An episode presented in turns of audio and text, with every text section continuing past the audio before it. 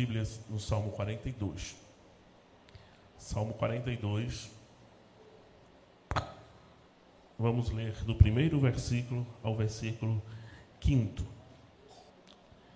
Salmo 42, do 1 ao 5. Você encontrou? Acompanhe sua Bíblia. Como suspira a corça pelas correntes das águas, assim por ti, ó Deus, suspira a minha alma. A minha alma tem sede de Deus, do Deus vivo. Quando irei e me verei perante a face de Deus? As minhas lágrimas têm sido o meu alimento dia e noite, enquanto me dizem continuamente: O teu Deus, onde está? Lembro-me destas coisas e dentro de mim se me derrama a alma, de como passava eu com a multidão do povo e os guiava em procissão à casa de Deus, entre gritos de alegria e louvor, multidão em festa. Porque estás abatida, ó minha alma, porque te perturbas dentro de mim. Espera em Deus, pois ainda o louvarei. A Ele meu auxílio e Deus meu. Queridos irmãos, eu louvo a Deus porque essa igreja se reúne nessa noite e durante todo esse mês para comemorar os 37 anos de existência. Irmãos, estava comentando com o reverendo Joab. Estamos, os, acabamos de sair de uma pandemia. Dias difíceis. Culto online, vê que coisa o ajuntamento solene não acontecia. E se falava assim, rapaz, quando acabar a pandemia, queremos uma nova igreja. Esse era o comentário. Uma igreja mais viva, uma igreja mais alegre. Pessoas irão aprender. Pessoas que não eram muito presentes no templo, agora estarão presentes. Esse era o comentário. A pandemia acabou primeiro nos Estados Unidos, e o que se percebeu lá foi que muitos irmãos não voltaram para a igreja. Se acostumaram com as atividades tão somente online e não tinham mais prazer de se reunir. Então a gente começou a dizer, rapaz, eu acho que no Brasil vai acontecer a mesma coisa, será? Para nossa tristeza, hoje, estamos em que mês? Março, né? De do, março de 2023. Ainda tem igreja que não voltou completamente com as suas programações. Aqui no Recife, aqui na região metropolitana. Então, quando eu vejo uma igreja assim, animada, feliz, presente, cultuando ao Senhor, com todos os recursos, porque a gente aprendeu a usar mesmo, e aí expandindo o reino de Deus, mas não abre mão do ajuntamento solene, não abre mão de estar junto, não abre mão de desejar a presença do Senhor. E é isso que move a nossa vida, é isso que move os nossos corações. De passarmos, às vezes, nas nossas atividades a semana inteira, nas nossas correrias, mas aguardando com a santa expectativa o dia do Senhor, para rever os meus irmãos, para me reunir com a minha igreja e cultuar e exaltar o nome do Senhor. Esse é o desejo divino e vem desde da antiguidade lá com o povo de Israel, quando Deus instituiu o ajuntamento solene. O povo de Deus tem essa característica.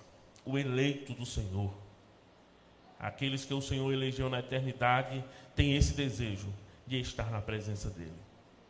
Coração pulsa, desejo toma conta do seu ser e ele não quer outra coisa, não deseja outra coisa senão estar na presença do Senhor. Acho que o salmo que iniciou o culto foi exatamente esse, não foi? Desejo de estar na casa do Senhor. Desejo de ver o mover de Deus de Deus agir de uma forma especial. Esse era o desejo profeta Isaías, quando lá no Salmo 60, no capítulo 64 do seu livro de Isaías, ele desejava que os céus se abrissem. Ah, se os céus fendessem e descessem. O desejo dele era que o céu se abrisse e Deus visitasse a terra de uma maneira especial. É, irmãos, temos que viver nessa, nessa expectativa, nesse desejo. De fato, irmãos, quando somos convertidos pelo Senhor, somos tomados por esse desejo ardente pelo Senhor. O Salmo 42, que nós lemos, o salmista vai falar de um anelo. Obrigado. O salmista vai dizer que tinha um desejo ardente. Ah, eu tenho o desejo de encontrar o Senhor. Assim como a corça sedenta, assim como aquele animal frágil, sedento, anseia por água, a minha alma tem anseio pelo Deus vivo. Perceba, meus irmãos, que na estrada da vida, nos desertos da vida, hum, Davi, ele não se comparava a um camelo no deserto. O camelo do deserto é autossuficiente. Ele atravessa o deserto todo sem precisar beber água. Mas uma uma coça não. Consegue então ele traz essa ideia de que no deserto da vida, ele é como esse animal frágil que não consegue viver sem água. Do mesmo modo, ele é essa pessoa frágil que não consegue viver sem a presença do Senhor. E nós desejamos, anelamos a presença do nosso Deus. Mas Deus tem a sua própria agenda. Deus tem o seu próprio tempo. E esse é o grande conflito da vida cristã. Porque muitas vezes clamamos ao Senhor, muitas vezes fazemos a coisa certa, muitas vezes nos dedicamos ao Senhor, servimos ao Senhor com alegria, mas nos dilemas da vida é como se o Senhor se ausentasse. É como se o Senhor virasse as costas para nós e não atendesse os nossos rogos. É como se nós clamássemos ao Senhor, orássemos ao Senhor e Deus simplesmente não respondesse. Como se não estivesse ouvindo as nossas orações. Como se não estivesse prestando atenção em nós.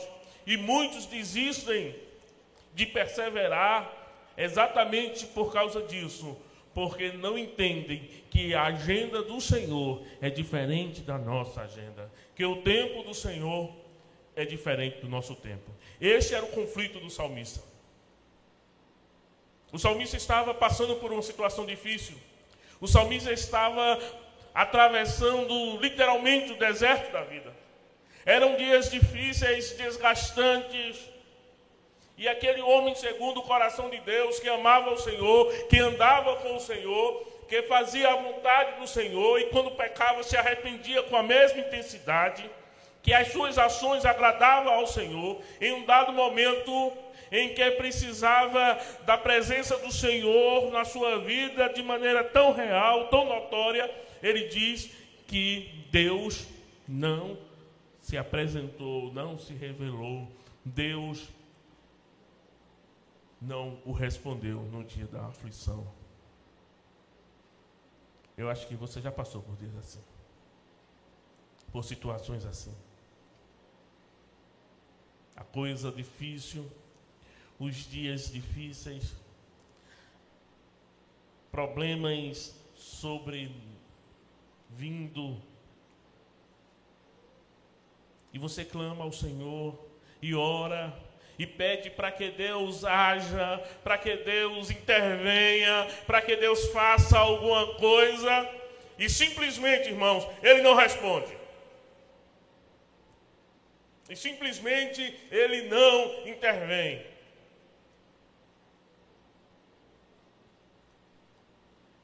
ele diz no Salmo que a sua situação era tão difícil que as pessoas olhavam para ele e perguntavam: o teu Deus, onde está? Eu acho que para o cristão, uma frase como essa é a facada final. Porque você, não obstante, está passando dias difíceis, dificuldades, tendo que lutar talvez com a enfermidade, com, com um relacionamento em dificuldade, e chega aquele enviado do, do diabo e diz: E tu não é crente? É ou não? E tu não é crente? E tu não diz que serve a Deus? E por que ele não age? Por que ele não, não intervém? Exatamente era isso que Davi estava passando. As pessoas viam o sofrimento de Davi, via a luta de Davi, via Davi passando por dias angustiantes. E o diabo enviava um mensageiro dizendo: Olha aí, teu Deus, onde está?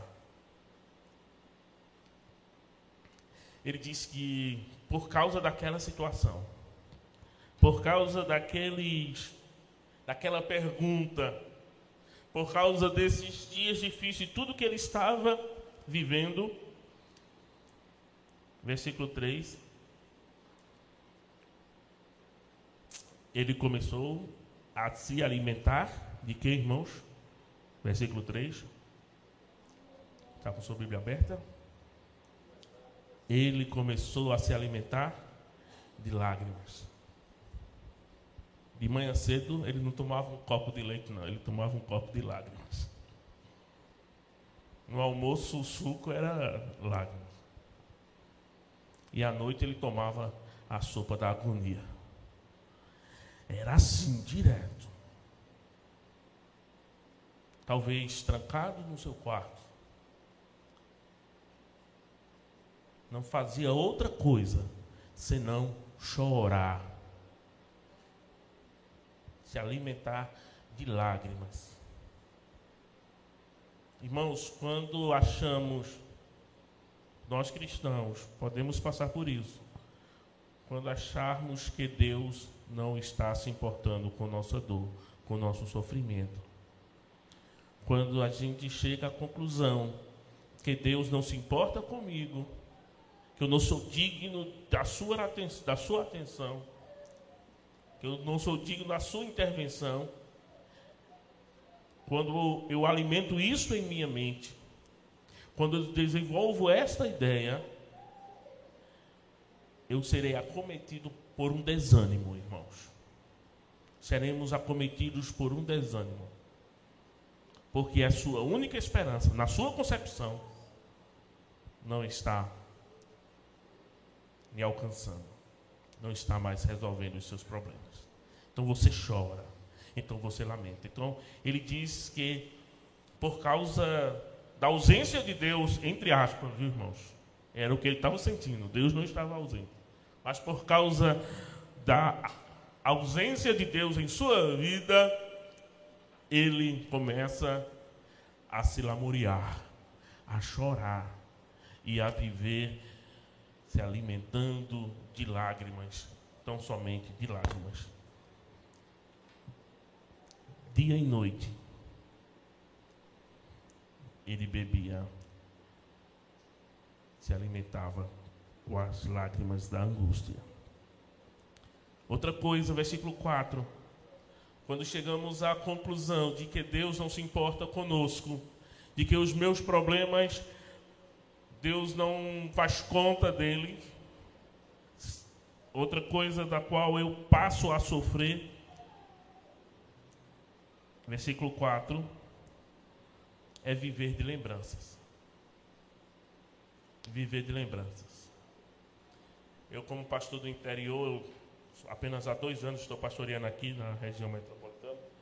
Então, cidades pequenas como Gravatá, Pombos, Bezerros.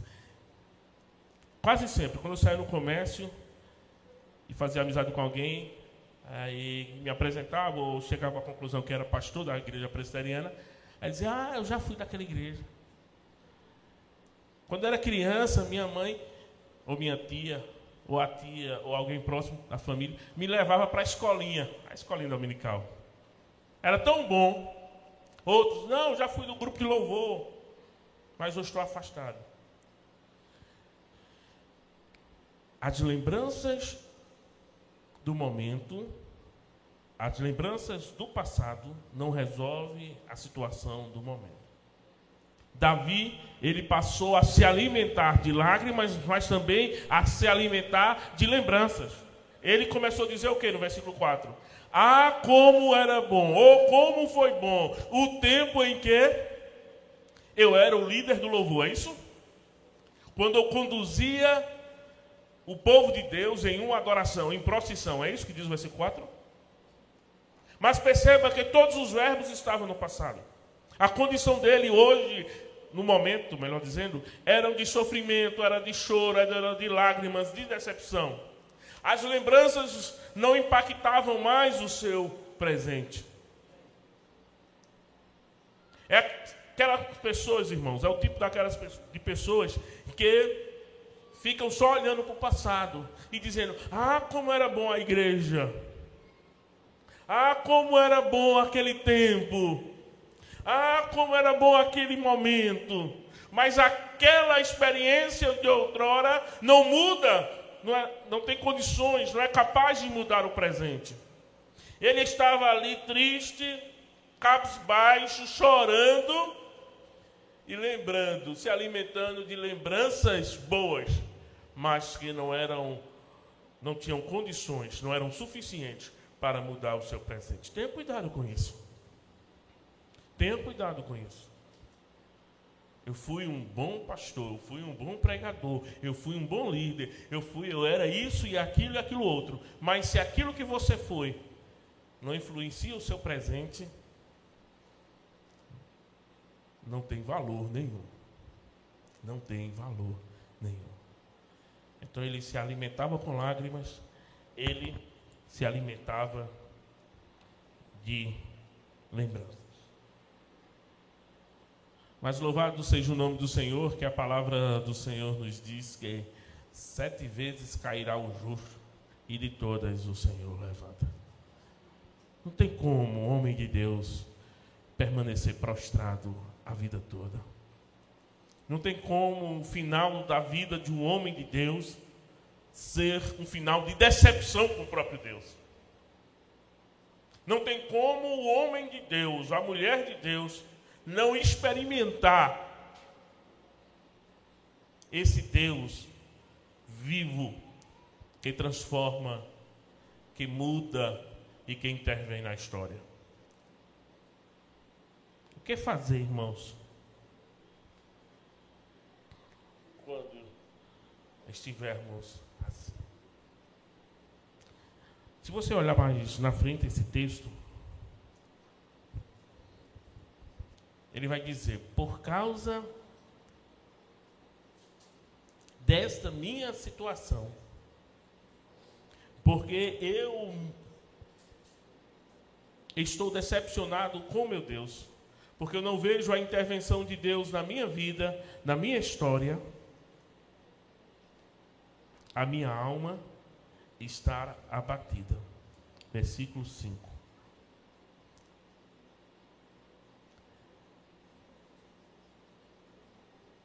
Então ele começa, irmãos, a sentir-se de maneira pequena, insignificante. No versículo 6, ele diz: Lembro-me, portanto, de ti nas terras do Jordão, e no monte Hermon, e no outeiro de Mizar. Um abismo chama outro abismo ao fragor das tuas catatumbas. Todas as tuas ondas e vagas passaram sobre mim. Ele toma uma decisão equivocada. Porque, como na visão dele, Deus não estava intervindo na história, ele resolve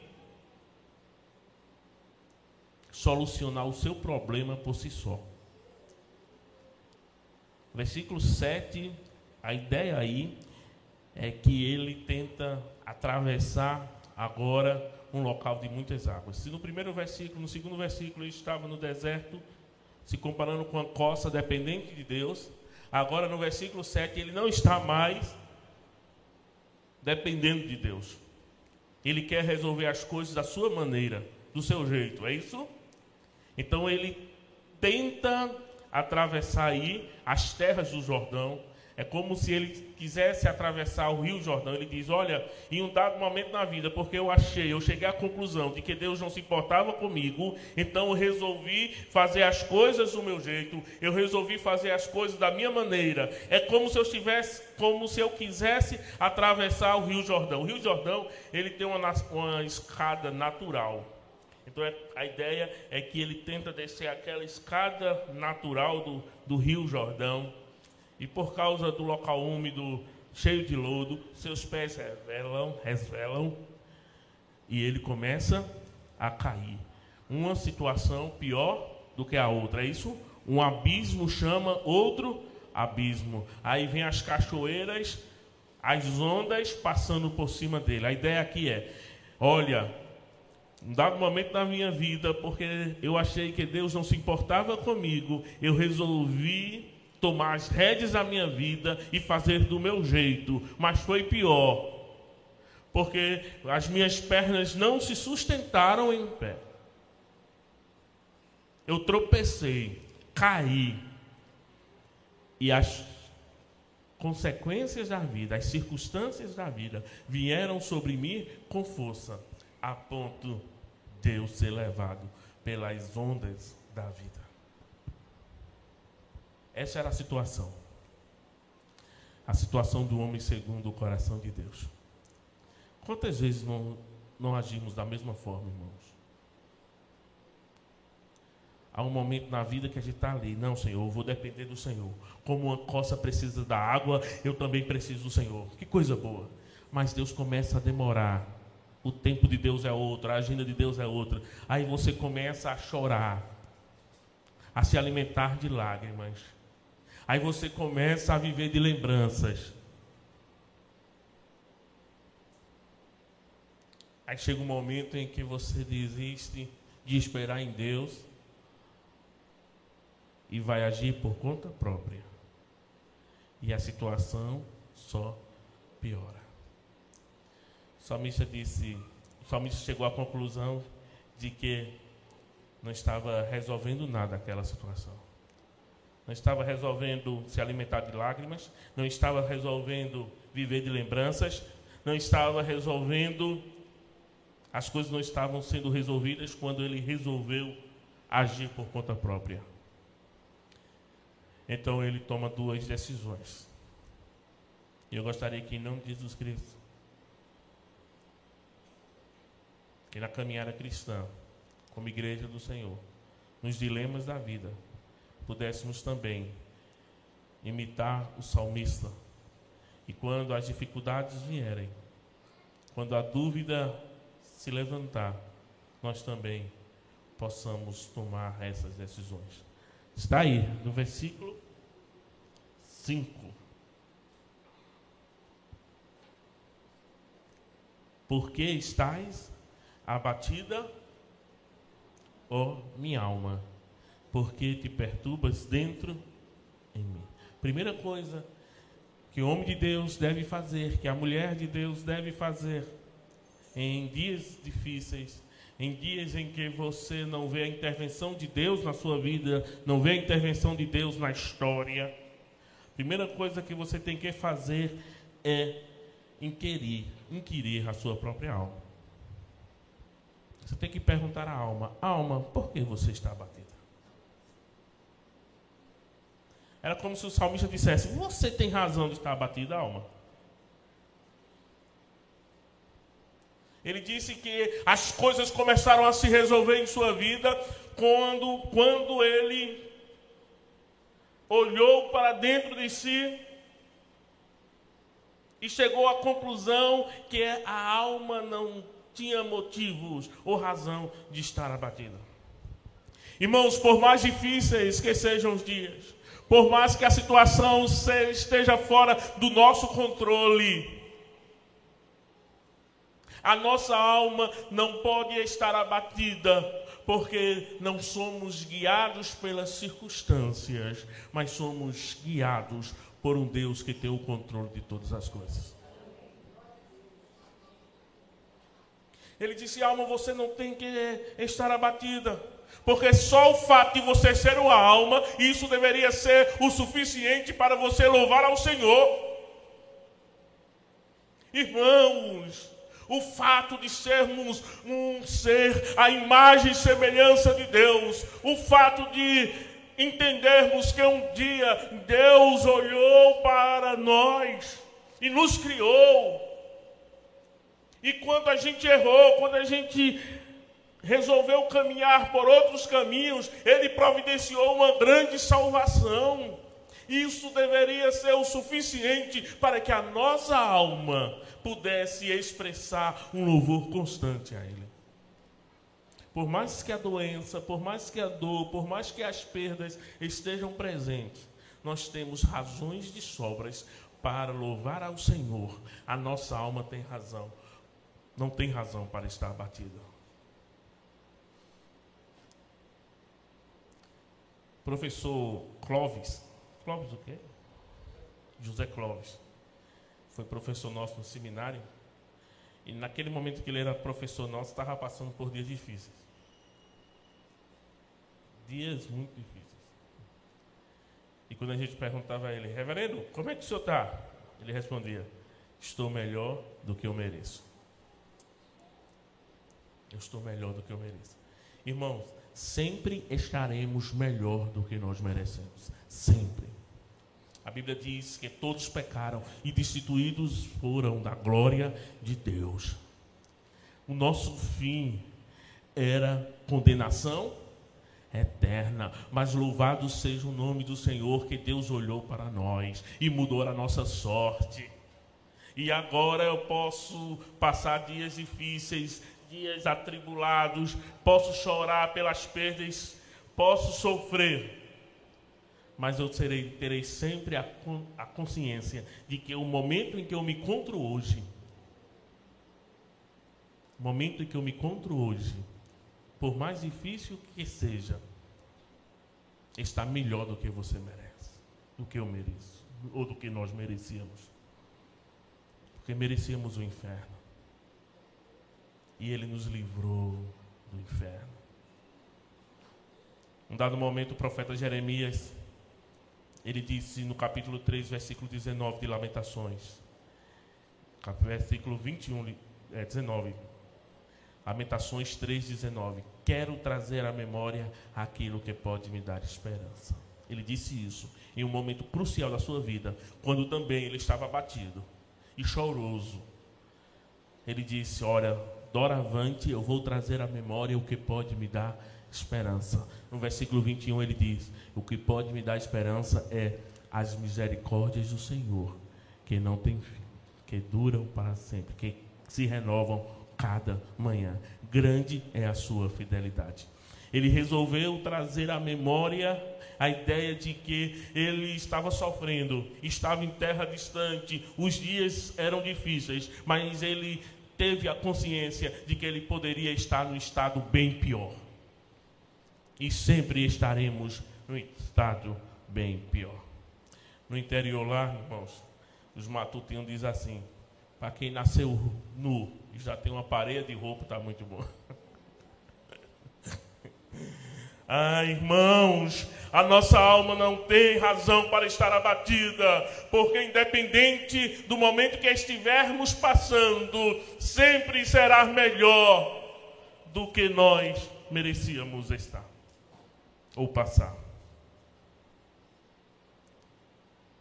Davi entendeu isso e disse: Alma, você não tem razão de estar abatida. Por que estás abatida, ó minha alma?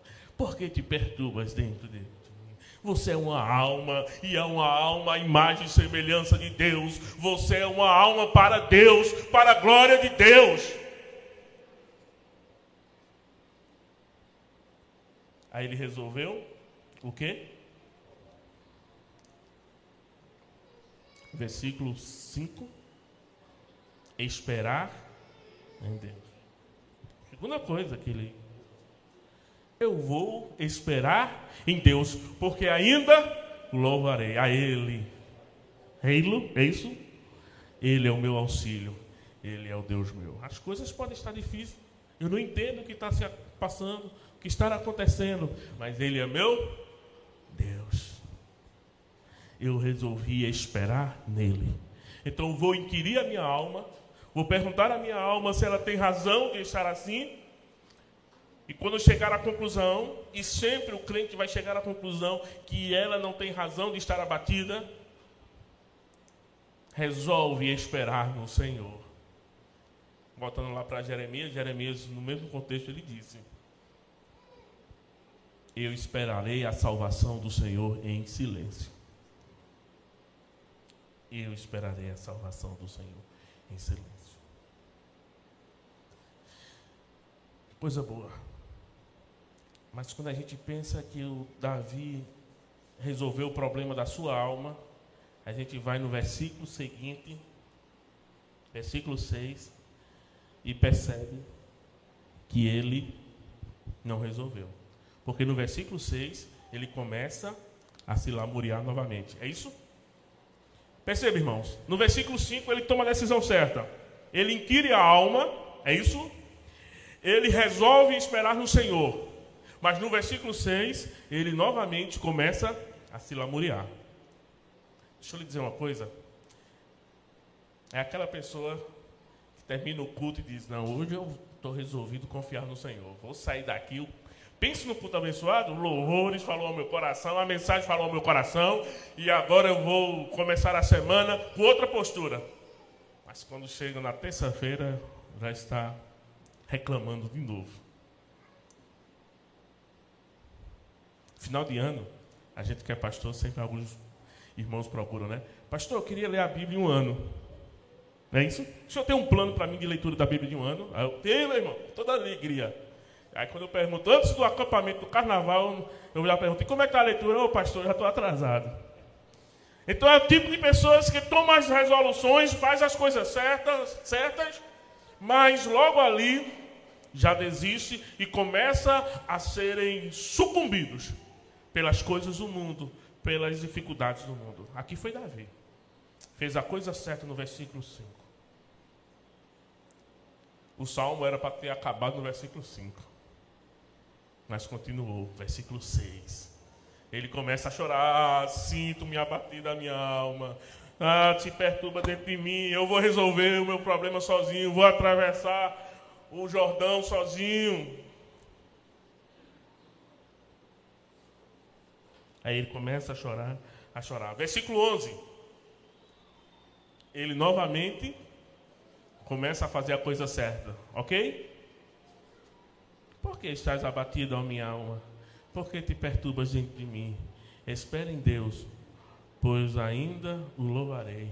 A Ele, o meu auxílio e Deus meu. No versículo 12, é 12?